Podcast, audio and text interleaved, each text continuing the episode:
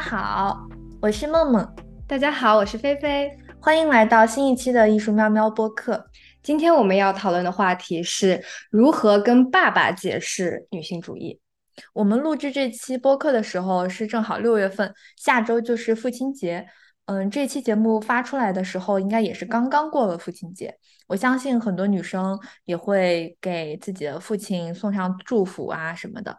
这，所以我们也在想说，那除了在过年过节的时候对父亲表达一下祝福，平时大家是怎么跟自己的爸爸沟通的呢？嗯，所以我们送给父亲节的礼物是一份特殊的挑战父权的礼物，是吗？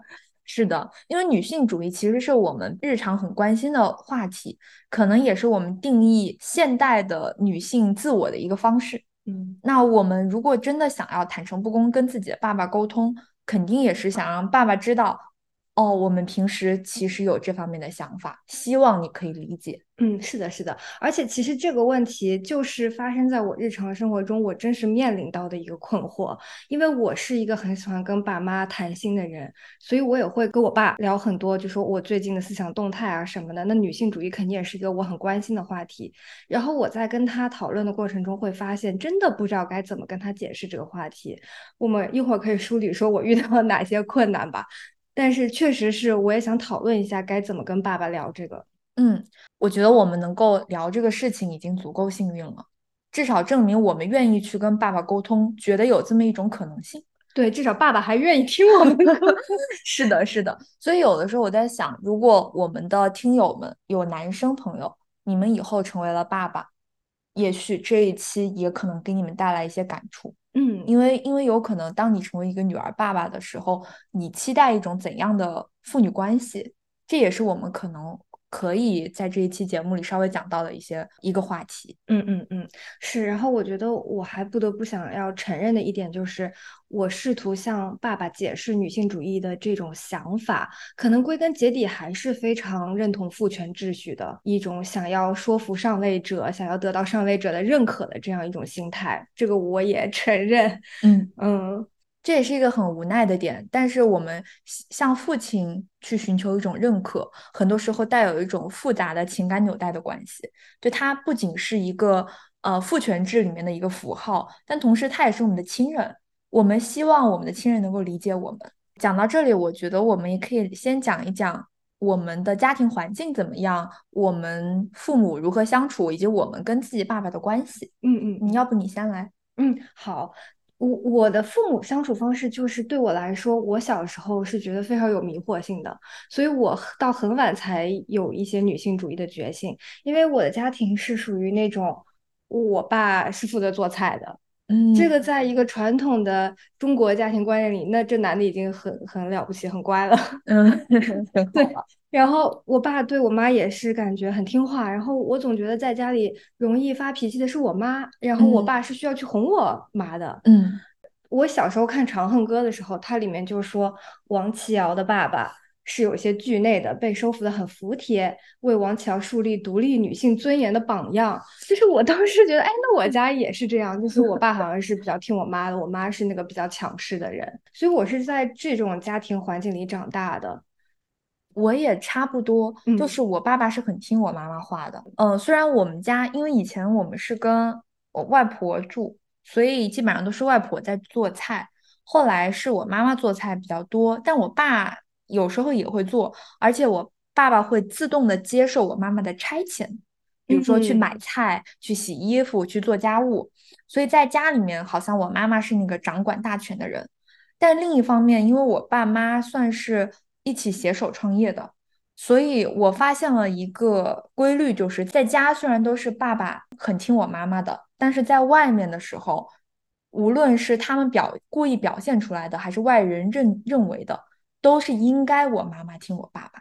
很多时候别人觉得我妈妈是一个老板娘的角色，但其实我觉得我爸跟我妈，他们自己也跟我说，他们付出的都很很多，但是很多时候外人会认为。男性是那个主导的角色，那你爸爸是承认你妈妈同样的付出的？我觉得我爸爸还是有能够做到所谓的打引号的不忘初心的。就是我爸爸当年，我爸妈都是属于下岗职工，所以当年下岗之后，就是从事业单位出来，一开始的时候是我爸爸一个人很辛苦的去做一点小生意，后来是我妈妈主动的去帮我爸爸了，所以我爸爸应该是从内心里很感激我我妈妈的。嗯嗯，明白。他能够认可到女性的所谓的付出，所谓的牺牲，所以我觉得这一点上，我爸爸其实应该是一部分认同女性主义的，只是他。当我如果我跟我爸说，我觉得你应该尊重女性，你应该觉得啊，年轻女孩子都有所谓的穿衣自由或者这样的话题的时候，我是更好去跟我爸爸沟通的，哪怕他在一些话题上更保守，他不同意。如果我跟我爸爸说，我觉得我们每一个人都应该相信女女性主义，他就会觉得我在探讨哲学问题。嗯，对，而哲学问题这种东西，他就觉得是我女儿现在书读的多了，想的很深刻。那说到我们家的分工，就是可能大家也都觉得啊，那这个男的都做饭了，他也乖乖的，那可能已经很好了。就是我也是这么理解的。但是到我长大一些，跟我妈聊多了，我才意识到，他认为。这还是不够的，因为他还是在做很多其他的活儿，就是可能做饭是一个被人们常常拿出来说的一个非常显性的家务，但其实有很多看不到的家务，搞卫生，甚至思考还有哪些活要去做的这些事情，可能都是我妈在承担。嗯，对，但是这些都不会被人们拿出来说哦，那你做了很多，可能他会默认你这都应该是你做的。嗯，就是哪怕在我们这样看起来比较。温馨，呃，父母关系比较好、比较互相尊重的家庭，还是存在着这样类似的不公平在。是的，而且我觉得传统观念里面经常给我们下一些所谓的性别定义。有一本书叫《男人来自火星，女人来自金星》，它讲的虽然是男女在约会的时候应该怎么做，但是你就光看这本书的标题，你就会发现，它就认定了男性应该更多的承担。某些职责，女性应该承担一些另外的职责，比如说你说的规划家里面应该做一些什么样的事情，往往被认为是女性在做。我们家也是我妈在做，嗯，就是女人更细心。然后另一方面，爸爸更听妈妈的话。你换一种方法说，是妈妈脾气更不好，就是所谓大家觉得女性更容易情绪化。嗯，但是但真的是这样子吗？其实不一定的。对，这是一种刻板印象。对，而且我觉得这。哪怕是真的，也是有原因的。就我小时候，可能确实觉得我妈是更多需要哄的，需要大家照顾她情绪那个人。但是我后来长大了，我意识到这是有原因的。她之所以脾气不好，是因为我爸没有在思考这些事情啊，这些事情落到他的头上，他要去应付，他是很烦躁啊。就是我爸之所以去哄他，是因为那哄一哄这个人，那就很省力，而不是说我直接把这个活接过来，我来承担。对，而且我觉得，其实所谓的说父权在家庭里面的体现，可能就也不仅限于说谁干的活多这种比较明显的层面，还有很多就是就是父权的魔爪伸向各个角落的那种瞬间。我小时候是完全没有意识的，比如说我妈妈必须要参与婆家的家庭活动，嗯，对，对吧？就是一种传统大家族的那种。观念就是你，你嫁到来了，就是我们家的一份子了，那种感觉。我觉得这一点在我们上一辈人里面尤其体现一些，我们这辈人还好一点，是很多所谓的传统礼俗已经被简化或者已经被抹去了。是，啊但是在上一辈可能就是天经地义的，你当然要来聚会，你不不来是使使脸色给谁看，谁得罪你，就是有很多这种 judgment 在里面。这我也是近几年才意识到，就是原来我爸还是在家庭里面施展他的权利，这是一个更复杂的一个父权制的一个关系。肯定，即使我们的父亲能够对母亲做到足够的理解，你父亲在家庭可以吗？就我们的父亲需要处理自己跟自己的父辈的那种的关系，没错。你的父母你也需要满足他们，你老婆的情绪你也需要去照顾到。可是你没有办法做到两全，很多时候，然后这个时候你就会跟你的妻子可能去商量，说那我们就至少得满足一下老人。我观察到的都是这样的情况。对，这个真的是百分之多少？就大多数的人都是这样的。他无法摆脱他自己原生父母给他的影响，但是另外一方面呢，这个女性她的父母好像就不会再对她有过多的要求了。因为你已经嫁人了，那我好像不应该再插手管你的事情了。但儿子就不一样了，就是你是我们家血脉，你得听我们家的，是不是？我觉得我们家这边，我爸在很多实际行动上其实做的还是不错的，就是比如说我妈妈这边，我外婆这边的一些家务啊，怎么去照看我妈妈这边的老人啊，我爸爸还是做到非常非常尽心尽力的，他尽量去平衡两边老人之间的关系。那你妈对你爸有什么不满吗？就是在自己有没有得到尊重这方面？我觉得我妈妈情绪化或者是难受，是对是整个社会导致的。就是比如说，大家会认为说我爸爸在家庭的事业上更多的付出啊，看不到认可的那种。对对对对对，偶尔会有点。你你们家呢？我觉得我妈对我爸的不满，主要体现在我爸对自己父辈的那种妥协啊。嗯，我们家其实也有，是吧？对不对？就是所谓的要尽到更多的孝道，对孝道这方面的，他就是觉得他是一个封建余孽 那种感觉。因为我爸是大儿子，哦，那长子就可能也给自己加了一些过多的责任吧。然后我妈就经常比喻他为那个巴金的家里面的决心。然后我妈就觉得巴金是他的 soul mate，因为她觉得他把决心写的活灵活现。就是我爸就是这样的人，我爸是家里面的小儿子啊，那就又是另一种生态，一种就是爸小儿子，就是如果大哥二哥照顾不到父母地方，全是我爸来照顾。哦，这样，嗯。然后我们家为老人付出的，就至少在我看来也非常的多，嗯，对，也非常的累。我妈很少在我面前展露出这方面的怨言，但是我能感觉到我妈有时候觉得很疲惫、很辛苦。那看来大家都差不多，是的，大家都是这个 父权结构当中的一环。父亲因为他是被定义的，包括我们刚刚说儿子，他也是被定义的。就父母觉得女儿好像上一辈人觉得你就是嫁出去了，儿子你是娶了人进来，所以你要继续服侍我们家里面人或者什么。对。你要继续履行你的家庭职责的那种。其实我觉得孝并不是一个很好的概念。我觉得孝是一种对爱的压抑，就是他用一种秩序规定你应该怎么做，而不不承认说你们家庭当中应该用爱来维系。哪怕这个，比如说这个父亲对你很差，你也得笑他，不是一个我给你爱你也给我爱的这样一种回馈。就跟很多国产电视剧里面，呃，之前有那个都挺好。还有那个《欢乐颂》，嗯，这里面都有一位女性是永远被家里面吸着血的。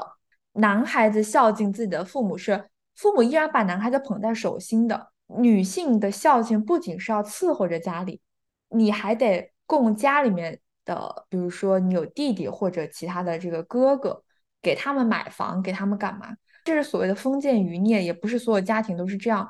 可是如果能够在电视剧里面显现。并且没大家没有觉得很奇怪的话，证明至少在我们现在国内的社会里面还是非常普遍、很普遍的。所以也跟我们一开始讲说，我们能聊这话题已经足够幸运。有很多女生，她的父亲根本不存在跟自己的交流，包括我们刚刚聊了很多那个爸妈的关系，那肯定比那种女性不能上桌吃饭的。情况 要好很多了，但是我们发现其实问题还是没有解决，还是在各种角落里出现这种问题。前段时间有一个很火的电视剧叫《漫长的季节》，真实的勾勒了就是东北下岗职工当时的生态嘛。但是当时范伟演的那个角色，他的妻子，我觉得是一个很好的角色，也非常的典型。可是他的典型就让我觉得很悲哀，他永远都是在向自己的丈夫进谏。就是我永远都是在说，你能不能去看看咱们的儿子？嗯，你能不能跟儿子，咱们儿子做点什么事情？父亲永远是一个家庭拿定主意的一个主心骨，母亲是打杂的，或者说是只是照顾照顾生活起居的。虽然有很多网上批判说这个电视剧充满了男性凝视或者什么样的，可是很多人也说这就是中国家庭的一个正常生态啊。很多女性是这个样子为家庭付出的。对，这个是很典型。我倒不觉得他在这个角色上有丑化女性，但是我觉得这个剧确实有很多厌女的成分，强烈的男性视角，是是是，体现在其他女性角色上的问题很多。但是你说的妈妈在家庭中作为一个辅助角色，然后向爸爸进谏，这个在我跟我爸相处过程中是绝对存在的。所以就说到我们作为一个女儿在家庭中的父女关系的问题，就比如说我小时候被我爸教训打骂的时候，嗯，我妈会说：“哎呀，你别这样了，你这样会怎么怎么不好，会有什么什么影响。”但是她不会说直接站出来作为一个人，呃，阻止他的行为，他只是在试图说服他，你要不要转换一下思路？好像他还是我爸还是最终的决策者那种。我也隐约能感觉到，我爸爸虽然认可我妈妈的付出跟劳动，但是他应该在心里面、心底深处应该也认为自己才是家里面的决策者。小时候，比如说有可以去外地上学的机会，呃，最终决定没有去。我爸应该是出于所谓的要保护女儿，想要把女儿留留在身边，太小了，怕她出去经历事情。因为我妈当时是很跃跃欲试的一个人，她想让我去外面的学校看一看啊什么的。我爸爸他是没有这个想法的，而且有很多时候，比如说我大学，我本科也是在国内读的，呃，虽然我也挺好的。但是从我那个时候开始，已经有一点流行什么去国外读书的这样的一个概念了。当时高考嘛，我我在我在那个就是省市，也是个高考大省，因为你也不知道会考成什么样子，很多人就会跟我爸妈建议，尤其给我爸建议，说可以把女儿送出去啊什么的。我爸爸就一直不为所动，他觉得女儿应该就是被保护起来，他害怕我去外面有什么事情。这个很有意思啊，因为我发现好像家庭当中比较倾向保守的那个，好像总是爸爸；比较愿意冒险的，好像总是妈妈。很奇怪，对不对？我妈也是觉得什么都应该去试一试，但是我爸就会觉得，嗯，我们要先保护好或者怎么样，保护好女儿。对，包括就是家庭一些决策，要不要买房，要不要移民什么的，这些都是我妈觉得应该要做，我爸都觉得，嗯，我们先看一看，先不要冒进。其实挺有意思，因为男的作为一个父权的既得利益者，他他的优先可能就是说先守好我这块地，先守好我有的东西。女性因为本来就有的不多，对他来说可能就是我什么都要去试一试才行的。我能够理解父亲想要保护女儿的这个想法。有很多的男性，我觉得是有了女儿之后，他才更多的注意到了女儿在成长过程中会遇到的一些问题。就是真的自己会有了软肋。那你跟你爸的关系是什么样的？是很亲密的那种吗？我跟我爸小时候很亲近，出差的时候会给我买那种芭比娃娃这样的东西。我爸妈那个时候应该也还挺辛苦的，没什么钱，但他会省下钱去北京专门给我买很贵的那种小女孩的衣服。后来有一段时间，我觉得我我跟我爸爸没有办法太多的沟通，比如说我在。恋爱中，如果遇到了什么进展或者情况，我更倾向于去跟我妈妈讲，然后让我妈妈跟我爸爸讲，就是我跟我爸爸不会那么直接坦然的去沟通。那你从小是怎么被养育大的呢？作为一个女儿，你是指哪些方面？比如说你是怎么被养育大的？你说 为什么会叹气？接下来就是我的那个个人童年创伤倾诉环节。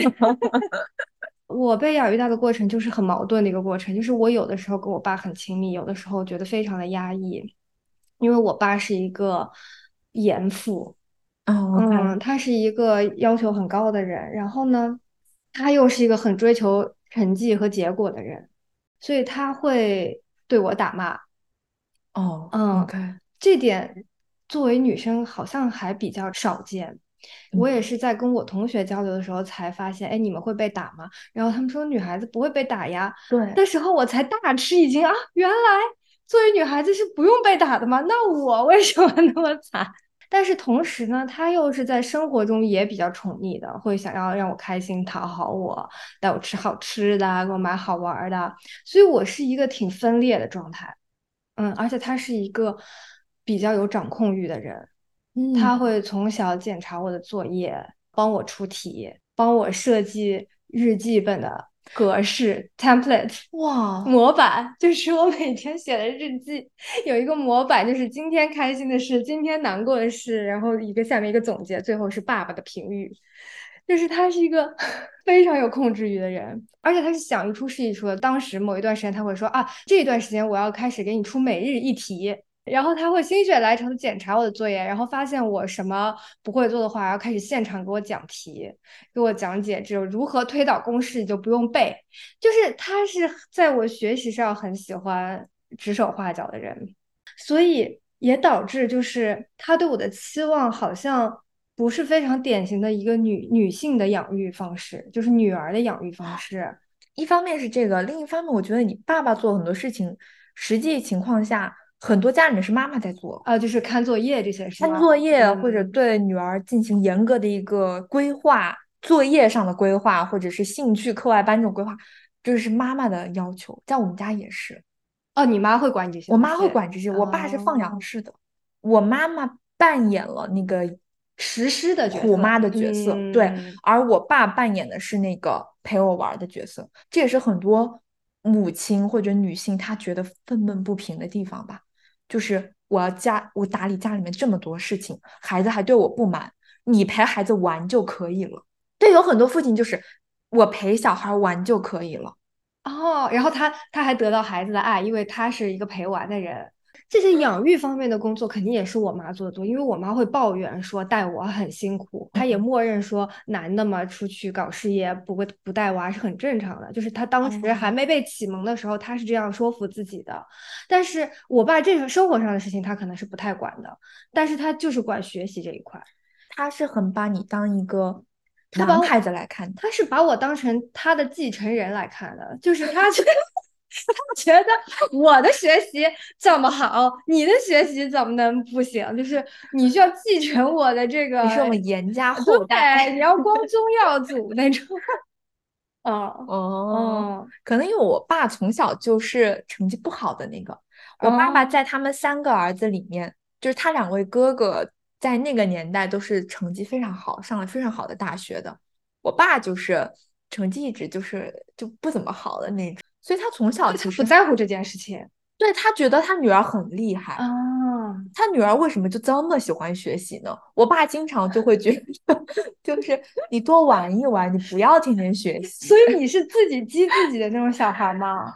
我小时候是有点变态，有一段时间我跟同学的关系当时也不太好，这也是我的一部分的童童年阴影吧，或者心理创伤。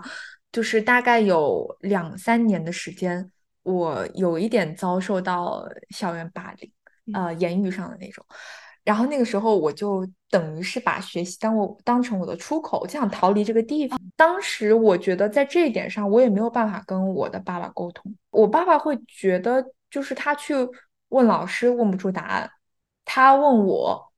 问不出答案，他因为他会经常说：“那你要学会好好的跟同学相处。”我想说的是，我没有办法好好跟同学相处，是他们不愿意跟我好好相处。我我当时是有一点被有一个女生霸凌，就是然后很小的时候，小朋友也不懂，当有一个女生她你要指责另外一个人，然后你形成一个小团体的时候，那我作为那个另外的人，我就被孤立了。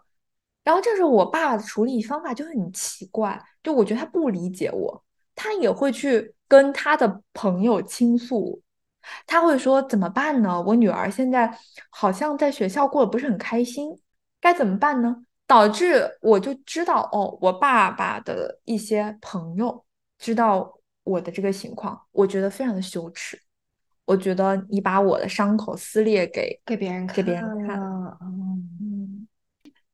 有课的创伤太难了。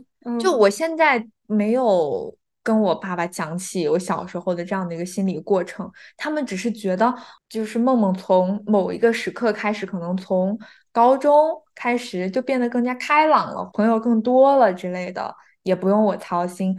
但其实不是的，我我觉得在那样一个窗口期，你是没有很好的跟你自己的女儿做到沟通的。当然，我作为他们的女儿。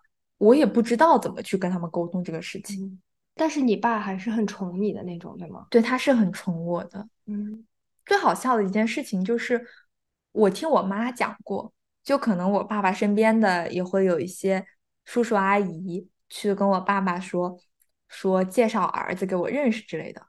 我们家很奇怪，我爸妈从来没有给我介绍过任何的男生，他觉得谁也配不上你是吗？他觉得他那些朋友的儿子都有一些不太行的地方，就他觉得如果我女儿自己去找我女儿能看得上的男生，那应该还不错。但是别人跟他说儿子或者怎么样的时候，他要直接看，他都觉得那那我女儿最好，谁都配不上。哎，那所以你小时候是被当一个小公主那样养大的吗？我是的，我爸爸对于女孩子他是有自己的一个固定审美的啊。我爸爸喜欢长头发的我。我上大学有一次心血来潮剪了头发，我爸那个表情挺难受的，他就觉得我女儿长发挺好看的，黑头发黑长直，真的是纯直男审美。然后呢，我可能是上研究生的时候。那个时候有点鬼迷心窍，我是双眼皮，但是没有那么的双，所以拍照的时候总会觉得，哎，要是眼皮再拉一点下都好看了。然后后来我跟我妈就一直在讲，我说要不我去拉个双眼皮吧，怎么怎么着的。我妈跟我说，我跟你爸讲这个事情，你爸爸很不高兴，他觉得你为什么要做这个事情呢？你已经很好看了，所以我就反正也没有拉双眼皮，我这个事情就就这么结束了。但这个事情给我留下了很深刻的印象。就是我爸觉得自己的女儿什么都是最好、最美的，自己女儿就是小公主，要捧在手心，这其实也挺男权的。我觉得他其实就是把你默认为一个偏向于弱者的角色，然后呢，他作为强者应该怎么样宠溺你？这种爱，嗯嗯，是这种感觉。就是他虽然是很保护你的，但确实是还是挺男权的。如果小时候。我爸妈能对我更严厉一点，可能会更好。你要当心你想要的东西。但是，但是我爸虽然对我严厉，他在我生活上也不怎么管，我也挺骄纵的。他不太管我这些，他只管结果。他甚至我不学习也可以，只要你能考好就行。但是我爸确实从来没有把我当小公主 用过，我是没有这种自我认同的。就是他是。他是一种去性别化的教育啊，他是抹杀了我的女性身份的那种感觉。他小时候会禁止我穿裙子上学，然后我要偷偷摸摸的找一条 裙子出来穿去。他会觉得你上学就上学，为什么要做别的分心的事情？上学就应该穿校服。他会给我制定什么运动计划，然后让我练深蹲、蛙跳、俯卧撑。他跟我说，你一定要把肌肉给我练起来，因为现在不流行林黛玉那样的审美，我们流行健康审美。就是其实这句话单看好像挺积极的，女性主义。对，但是我觉得这其中也潜藏着某种厌女，好像怎么娇滴滴的女生就是就不行，你知道吗？就是有那种感觉。然后我感觉我小时候的愿望就是我好想当一回女性哦，就是我好想打扮的美美的哦。你不觉得这个东西也很矛盾吗？就是如果说他一味的试图把你打扮的美美的，好像也是对你的一种预设；他禁止你打扮美美的，好像又是另外一种限制。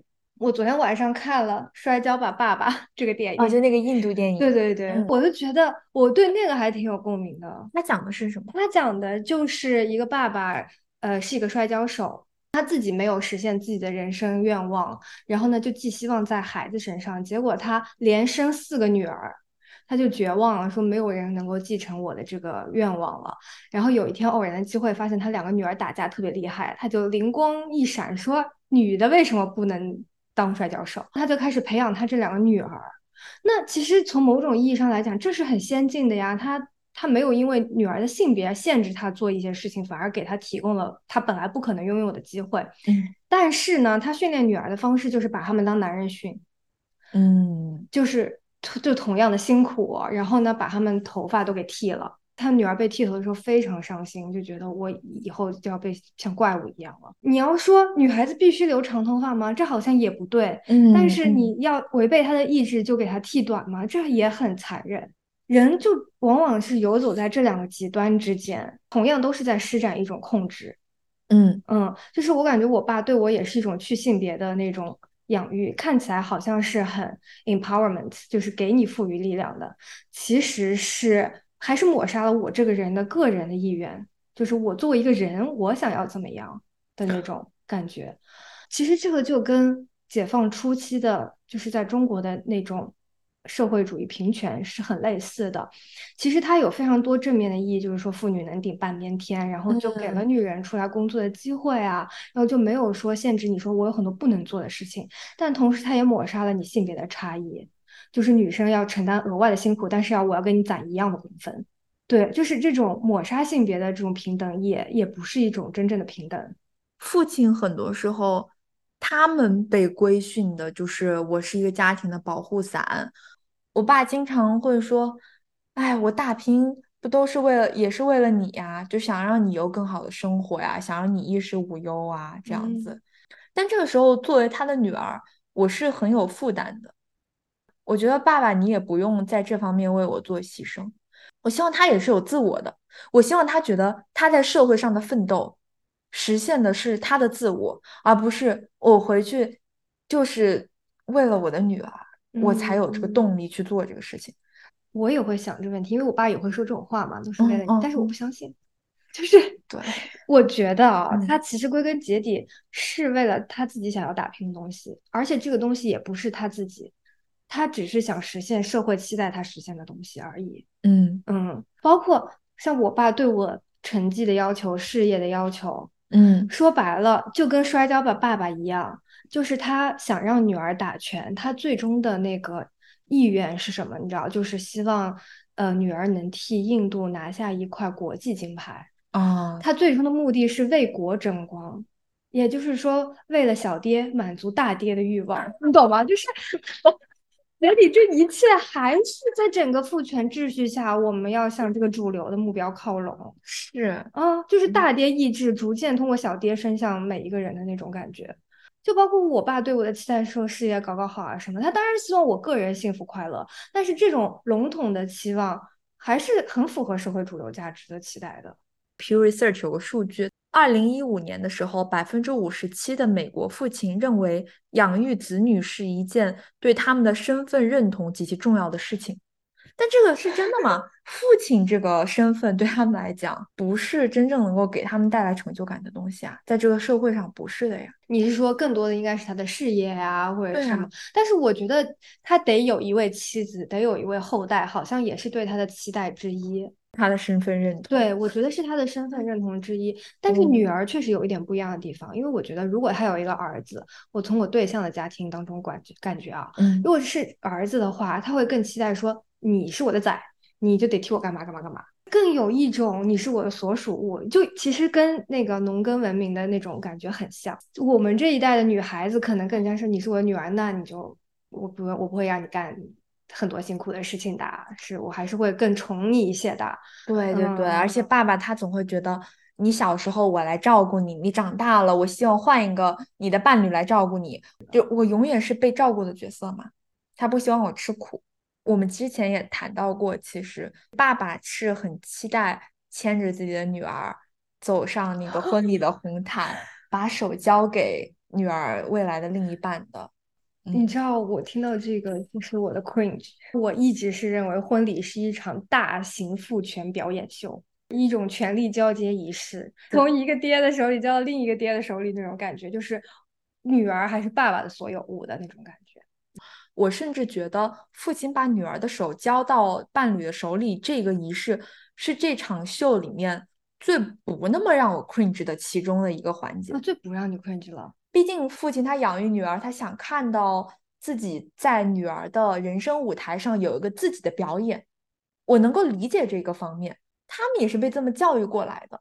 我懂，就是这个仪式本身，它也没有那么的。戏剧化和恶俗，它不会充充斥着像什么闹洞房之类的，什么灌酒啊，什么乱七八糟的这些东西。我懂你的点了，就是你更反感的是性化的那部分恶俗，嗯，然后这个多少有一些呃亲情啊，或者这个成分在里面。所以我有时候在想，就是如果真的是我的婚礼，闹洞房那些什么的，那我是真的我很难受。这一点反而怎么说呢？如果我没有办法说服我爸爸不做这件事情，那也可以做。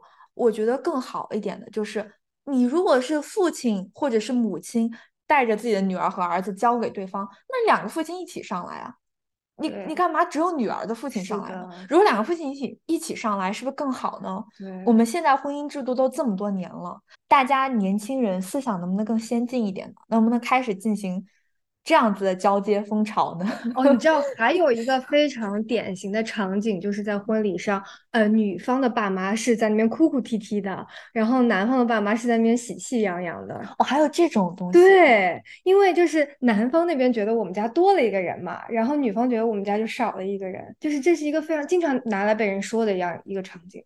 我就是挺挺反感婚礼这个东西的嘛，我我也不是第一天就反感的，我小时候也是向往的，或是逐渐开始意识到这些问题才开始反感的。然后我就不想办婚礼，嗯，然后我为了办婚礼这个事情还跟我爸吵过。你爸爸想让你办，我爸想让我办，然后而且他的想让我办也是我说的父权大型表演秀的一一部分，就是他认为，嗯，应该让他的亲朋好友也见见他的女儿现在过得很好啊，嫁的不错呀，或者什么的。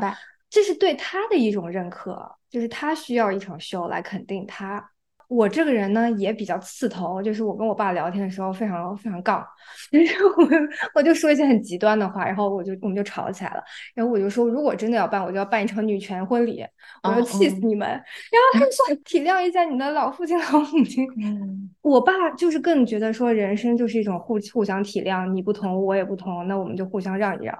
然后我就是非要。伸张自己的主意的那种人，我我觉得在这件事情上能够跟父母达到完全一致是很难，是一个太理想的状态，几乎几乎不可能。婚礼本身穿上婚纱，然后自己成为那一场仪式的主角，这个命题本身其实是吸引我的。嗯，我觉得人有可能是想要当一个这个的主角的，只是可能这个仪式牵涉到太多的相关的人，你没有办法让这个仪式真正成为自己理想中的仪式。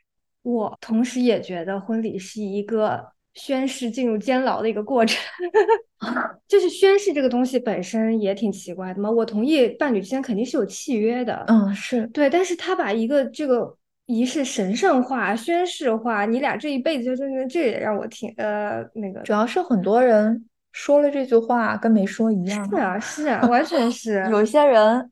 当场就能翻脸。对哦，而且我在美国参加了几场婚礼啊，让我很不舒服的一个点就是，他们就是宣誓完了以后，那个主持婚礼人会说什么 Mr. and Mrs. 谁谁谁，嗯，然后就是 Mr. and Mrs. 就是后面就是那个男方的姓了。我明白，这是我不能理解美国人的很大的一个点。真的很传统，西方人说是思想自由开放，女权主义进行了这么多年。浪潮都搞了好几波了，怎么女生还改姓呢？我觉得欧洲可能好一点，美国真的超保守的，就他的那个宗教传统真的还是很强。我是会很反感别人叫自己是谁的太太的这样的人。当然，虽然我们都是跟爸爸姓，这一点我其实倒没有很大的反感。我也是，因为我觉得你总得跟一个人姓嘛。我是觉得他本身肯定也是父权的一种表现嘛，但是我觉得你再往上纠结就没有意思了。你从此时此刻，你做你自己还是很重要的。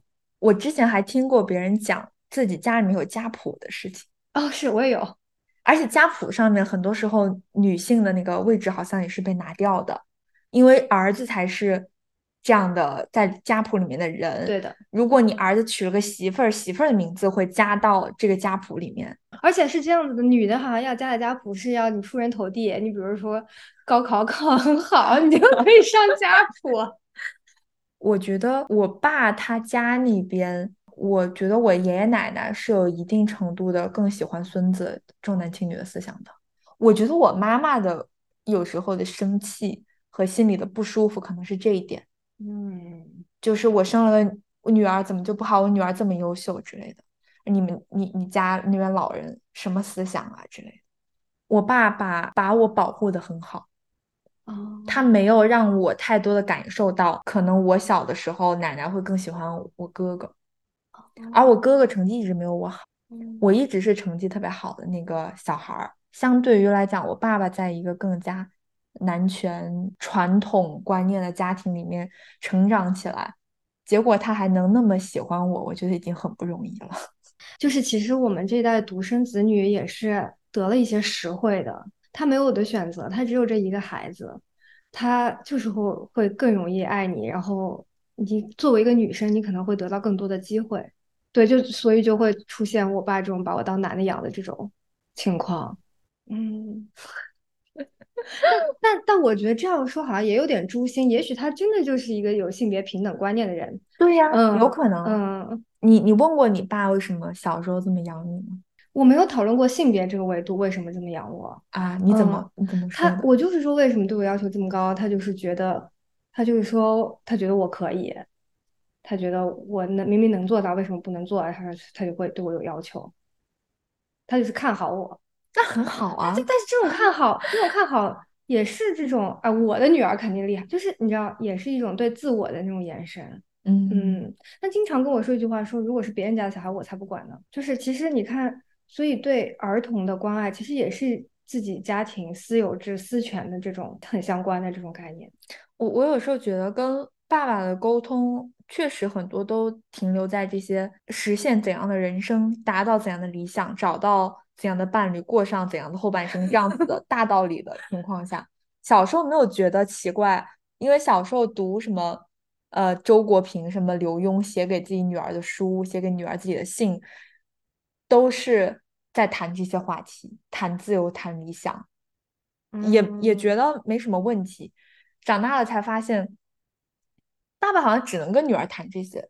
因为我们作为女儿，我们有些私密的东西，比如说第一次来月经，第一次做任何各种各样的事情，你能讲的。如果你真的要选择父母中的一个人讲，绝大多数女生选择跟妈妈讲。爸爸要知道这个事情，除非妈妈是跟爸爸去讲了，不然爸爸可能甚至都不知道。那他他来关爱女儿的维度，他就只有你找一个怎样的伴侣啊？你伴侣来了，我跟他聊聊。然后你的工作怎么样了呀？还要跟伴侣聊聊伴侣的工作，指导一下伴侣的人生，你知道吗？回到最开始的话题，如何向爸爸解释解释女性主义？我觉得从方法论上来讲，就是从日常来跟他寻求一种共情。就比如说，你不要干涉我今天穿的裤子太短了。嗯嗯，这是其中一种。还有就是。我选择伴侣是我的自由，哎，但我觉得你刚刚说的不要，你干涉我的裤子穿太短这个啊，他对他连老婆都做不到哎，他会那是他会管我妈的穿着，你知道吗？他首先先学会尊重他的老婆是一个人，而不是他的所属物吧。而且我觉得其实从生活中，就从我们。个人父女关系的维度出发啊，嗯，跟他解释女性主义也有另外一个问题，嗯，就是呢，你是他的女儿，他能做到尊重你，不代表他能尊重所有女性的，因为你可能是一个例外，你知道吗？因为曾经我跟我爸聊过这个问题，就是我们聊过职场中的性别歧视吧，然后他就是说他也会有一个偏见，就是他会觉得女性可能不适合从事领导职位，为什么？情绪化吗？他没有说具体的，他就是说男性更能够主持大局啊，就这种传统的观念啊，就是他会有这种 bias，你知道吗？他坦诚的说出来，我还挺诧异的。他就会说，如果他面试人的话，可能会也会有这种考虑啊。然后我就说，那你这就是一种偏见呀？难道你认为我比男的不能够担当领导角色吗？他说你可以的，他说你可以的，但是你不能拿你这个个例来说事情啊，那总归有一个什么统计概率的问题了。他就是还是认为大部分女性不能，所以我我有的时候在想，你通过亲缘关系使他共情他身边的女性，太难，其实不解决根本问题，不解决他思想上深处的一些观念问题。对，嗯，他即使觉得我的女儿可以做到什么，可以做什么，不代表他认可身边其他女性。对的，而且我觉得他们对于自己身边女性的共情也好，体贴关怀也好。很有可能还是出于你是我的所有物，所以我要照顾你、保护你。对，以及你是弱者。对，而不是出于你是一个独立的、需要尊重的个体，在关心你的。我是觉得我们家还好，有一个呃实例，就是我们家有一个亲戚是男性主内、女性主外的，这就导致我觉得是很多时候是身边人在给我爸上课。就告诉他，你看这样子也是很不错的。不过身边的例子肯定是有积极的意义在的。就比如说我刚刚有点批判那个摔跤吧爸爸，嗯，就是他其实是把女儿当儿子使，还是在施展他父权的。但是他其实也很有积极意义啊，因为他塑造了一些 role model，就是他的女女儿女性也能当摔跤手，他可能就能鼓舞很多别的女孩子。呃，我作为女孩子还能这样活，所以我觉得就是从个体出发。也肯定是一种策略，嗯，而且由于我们的父母对我们有养育之恩，这样说有点奇怪，但就是说，我们很多时候如果想让他们来顺，就是顺着我们的思想去想，有时候他们会觉得你怎么一下就这么反叛？哦，有的，有的，有的，就是你一直在吸取你爸爸妈妈的恩惠。结果你现在你让你爸爸妈妈非要来遵从你，啊，我懂你的意思，你你懂我的意思吗？我我对于这个点也有一些大逆不道的。你说，因为我觉得爸妈不存在养育之恩，嗯嗯，我觉得这是给孩子 PUA 的一种说辞，因为这是他的个人选择呀，他想要养育一个孩子，他做出选择，他就要负责任啊，为自己的选择负责，又不是我逼他生的我，当然。你感恩可能感恩你们之间的情感，对吧？你们互相之间的关爱，这是很值得珍惜的。但不是说我好像欠了你啥的，我就得听你的。嗯嗯，对。但是你刚刚说那个点，我肯定也有感觉的，就包括很多家长会拼了命的把自己孩子送去。好的学校送去外面看世界，结果孩子变成了一个左派什么的。是的，然后回来就开始逆反，然后大家就是说你这不是就是追求一个你自己会伤害你自己的那种东西吗？那其实很多父母就是这样的呀。嗯，你养育一个孩子，孩子肯定会可能比你接触一些新的思想，结果让你感觉如鲠在喉，那都是很常见的事情。嗯嗯，就是他得他也得接受这一点，寻求一种和谐的。父女关系，或者说上一辈人跟下一辈人的关系，其实是有很多方式的。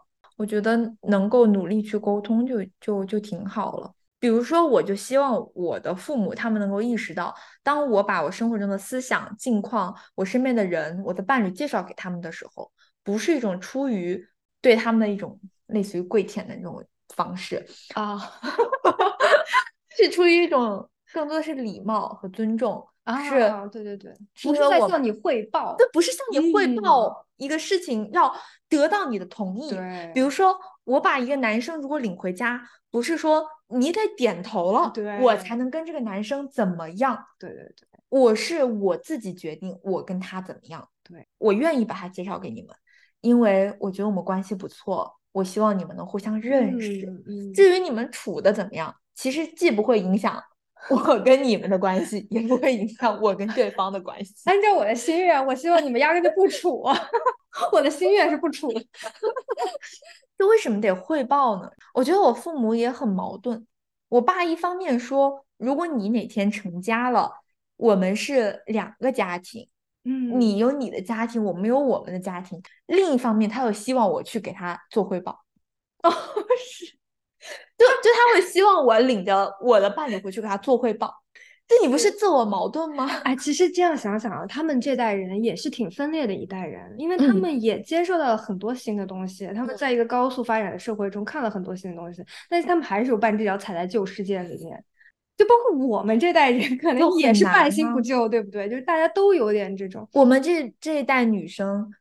也有很多很割裂的想法，对，是的，是。比如说，一方面渴望自己更加女权，另一方面在社会上利用自己女性弱者地位在做事情，也是有很多，有很多的。我自己可能也有这样子的势力跟情况，所以我也理解上一代人没有办法完全的做到知行合一，他能够踏出那一步，听我讲我的一些激进的大逆不道的想法，就已经很很好了。哦，而且很多时候，我觉得是因为我是他们的女儿，他们对我的忍受度足够的高，他才愿意听我讲一些荒唐的、看起来荒唐的大逆不道的想法。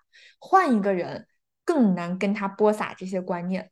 所以从另外一个方面讲，女儿是向爸爸解释女性主义的绝佳人选，最佳人选，最佳人选。对，是的，没有其他人可以。有可能给他传递这个观念，只有我们有可能。你你已经是一个最佳传道师。但是啊，我不得不说一点，就是在这方面，我觉得我妈真的比我爸要先进很多。我觉得可能很多家庭都是妈妈会比爸爸先进很多。就是在我给我妈科普女性主义的过程中，我妈已经有很大程度的觉醒了。然后我妈在我的感召下看了可多那个女性主义的书，比我比我多很多，因为她时间很多。你妈也是一个很好学的，对，她很喜欢看书嘛。然后我就跟我妈聊起这个话题的时候，她就会经常跟我说什么她自己的厌女。他会反思自己的厌女，然后会反思自己年轻时候的很多选择，根本就不懂当时。然后他还甚至还跟我说什么“早点认识我就好了，早点认识我，早点知道女权主义的感召，早点把你生出来。”你知道他说是什么？他说他早点知道女权主义的改造，他可能就不会那么早结婚了。哦，我听到这句话其实还是很感动的，就是他有在反思自己年轻时候的选择。但他们那一代人怎么说呢？确实选择比我们少，选择空间很小。嗯，我妈也，我觉得确实也是会思想上更先进一点。嗯，因为有的时候我去跟我妈讲一些社会上 可能很光怪陆离的现象的时候，我妈妈是知道的，或者我妈妈是觉得是有可能的。嗯，她能够理解我身边的人的一些做法呀，比如说女生不一定喜欢男生啊，有些这样的情况啊什么的。我跟我妈讲，我妈妈是在听着的。她甚至有的时候，她也会跟我讲一些她的想法。嗯嗯嗯，是。说到这个，我我有把我的好基友介绍给我妈，我妈也很兴奋。然后我妈，我妈 跟我的小基友见面的时候说：“你支持你。”哦，对。然后我爸就沉默不语，嘿嘿嘿嘿，就这样。是的，哎，我见到的确实是生活西化的人，可能也确实是更多的跟自己的母亲就聊的更多。对。这可能又是一种刻板印象哈，就是女性普遍更敏感、更情绪化，可能也就在感情上更容易包容更多的这种事情，就是从情感出发，我来理解你，嗯，而不是从所谓的社会现实来看你这样做不好，嗯，就是女性还是承担了那种情感支持的功能，我要谈心还是找妈妈。什么有心事跟妈妈谈谈，工作的事情跟爸爸聊聊，就是那种角色。对对对，嗯，是的。所以我在跟我爸聊女性主义的时候，我爸有一个经典名言说：“你改造你妈就够了。”哦，就他还是会认为说这是女性关心的事情，而不是全人类应该关心的事情。这个跟上一代的父亲讲就更难了，连我们这一代的男生有很多都觉得这是女生关心的事情，女权是女生的事情。他们嘴上可能没有直白的说出来，他们做是这么做的呀。你见过那种女性主义论坛或者什么女性主义讲座，有几个男生是自己一个人去的？直男，单身直男，最多是被女朋友拉着去的。所以说，一人一杀，你在亲密关系里面是女生去向男生播撒这个概念。另外一方面，你在一个家庭里面，你可能就真的只能靠女儿去去说服爸爸，去说服爸爸。对，对，就是像我会跟我爸。讲说，你难道不觉得说这个应该是全人类都关心的问题吗？就是男女之间应该平等这件事情啊。然后他就冒出了一个经典言论，说那我会说平权而不会说女权，这也是一个非常典型的论调哈，就是好像说女权是要女的骑到男头上去。嗯嗯，就是他否认我们现有的社会大环境就是女的被男人踩在脚底下。其实只要你能够。从一个角度切入理解概念，比如说之前说 Black Lives Matter，嗯，而不是说 All Lives Matter。对的，你如果能理解其中的这一个点，你可能就能理解我们我们说女权，对的，而不是说平权的。而且女权不可否认就是人权当中的一部分呀，咱们没有在否认这一点呀，但是还是有必要把女字单独拿出来说呀。还有一个我爸经常会跟我陷入的逻辑谬误，就是他会把不同层面的不平等混淆在一起谈。就是他会把性别啊、阶级啊等等都混在一起。他比如说会说，呃，有一些哦，白人女性比黑人男性优势的这种。他说：“那你怎么解释这个问题？”就是你知道，也是很典型的一种论调。另外一个就是统计学上的数据不能啊，对对对对对，这数据本来就不能说明个体啊。嗯，一方面个体不是世界，可是世界也不是靠一堆数字组成的，是需要你去感受的嘛。还有就是我在想，我们父辈他们看到身边的另外一些更加不负责任的中年男性、中老年男性对于年轻女性的一些作为，他们会怎么想？因为我最近看了一条新闻，还挺火的，大概是讲成都太古里有一个高管男性牵着小三小三的手，然后被人街拍嘛。当时因为我们也正准备要录这个话题，我就在想，可能那位男性高管他也是有女儿的人吧，或者他也是有下一代的人，他牵着一个就是可能跟自己女儿差不多大的人的手，然后背叛自己的妻子这样的事情，这样的男性是一个。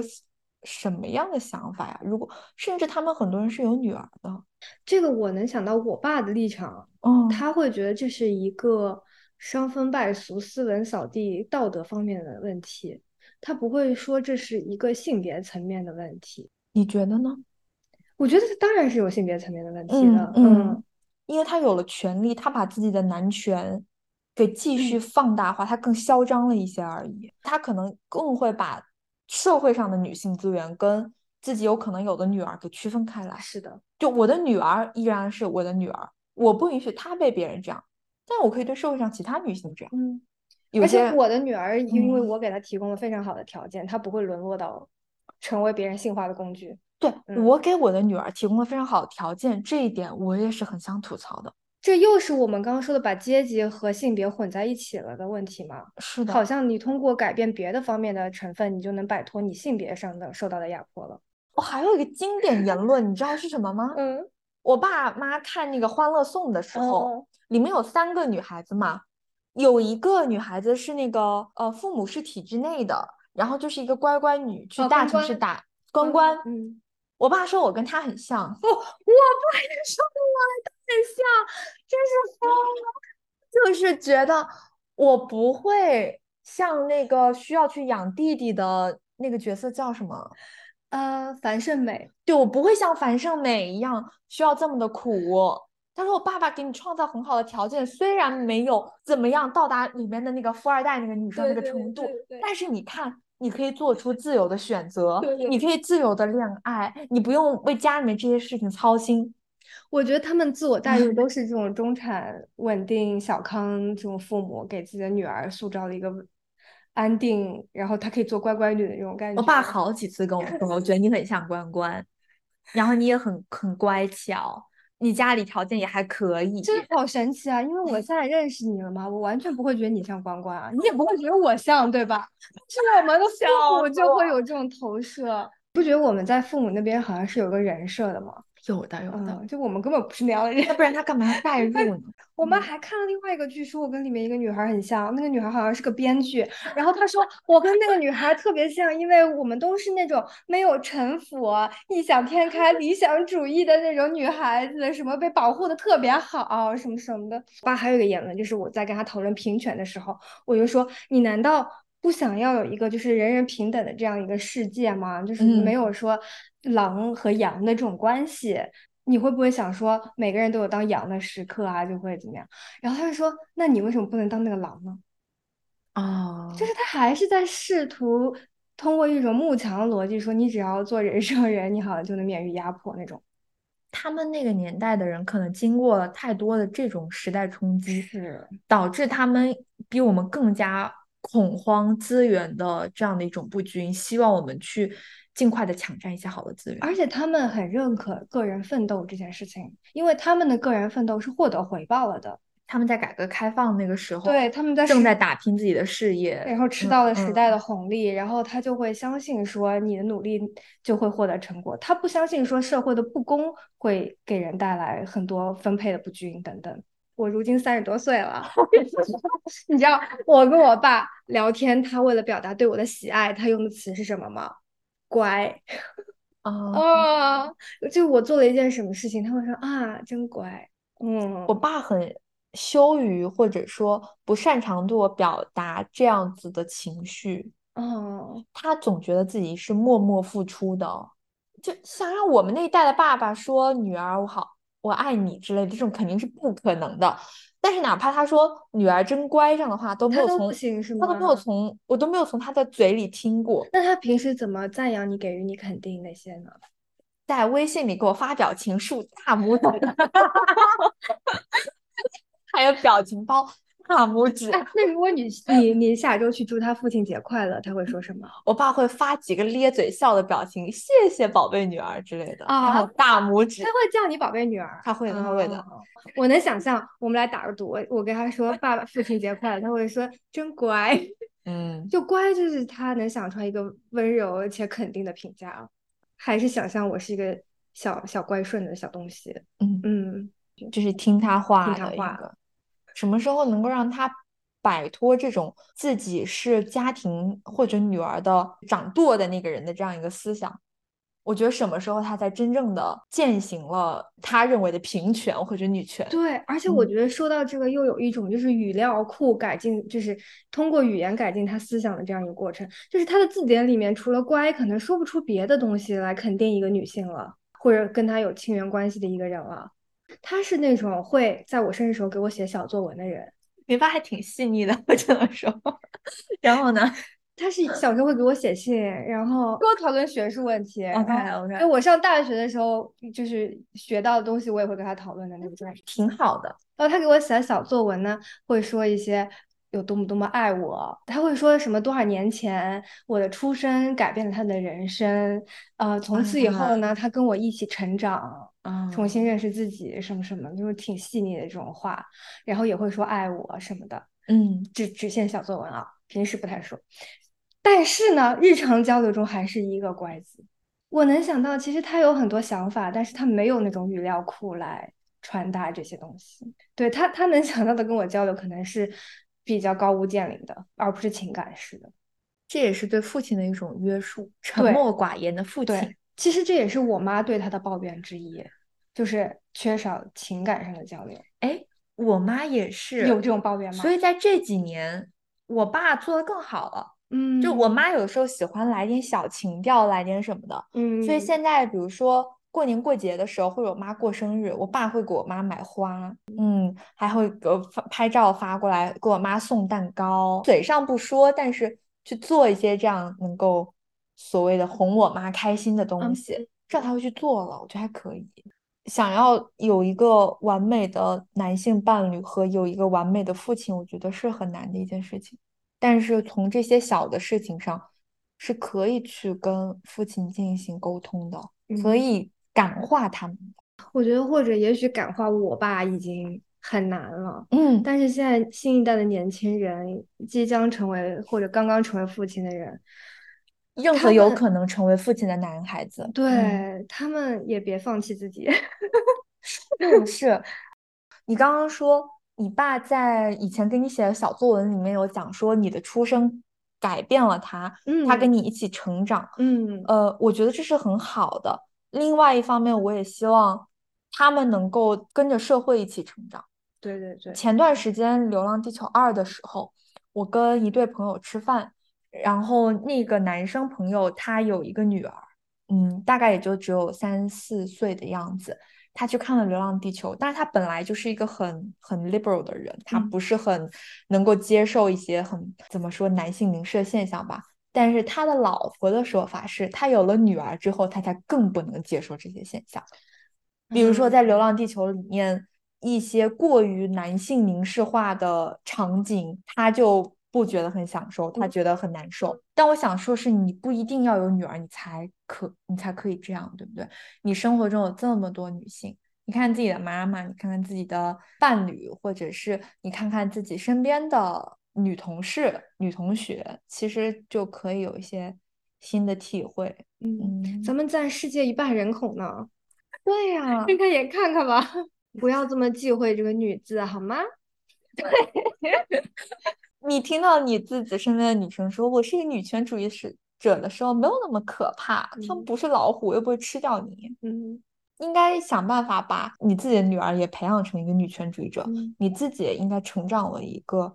更身体力行的做这样事情的人吧。嗯，不知道听完我们这期，很多女孩子会不会回去跟爸爸聊一聊这个话题？我们作为女孩子，如果平时很少的跟父亲沟通，这次试着除了说爸爸父亲节快乐之外，也可以多先跟他展露一下自己生活中你觉得可以分享的东西。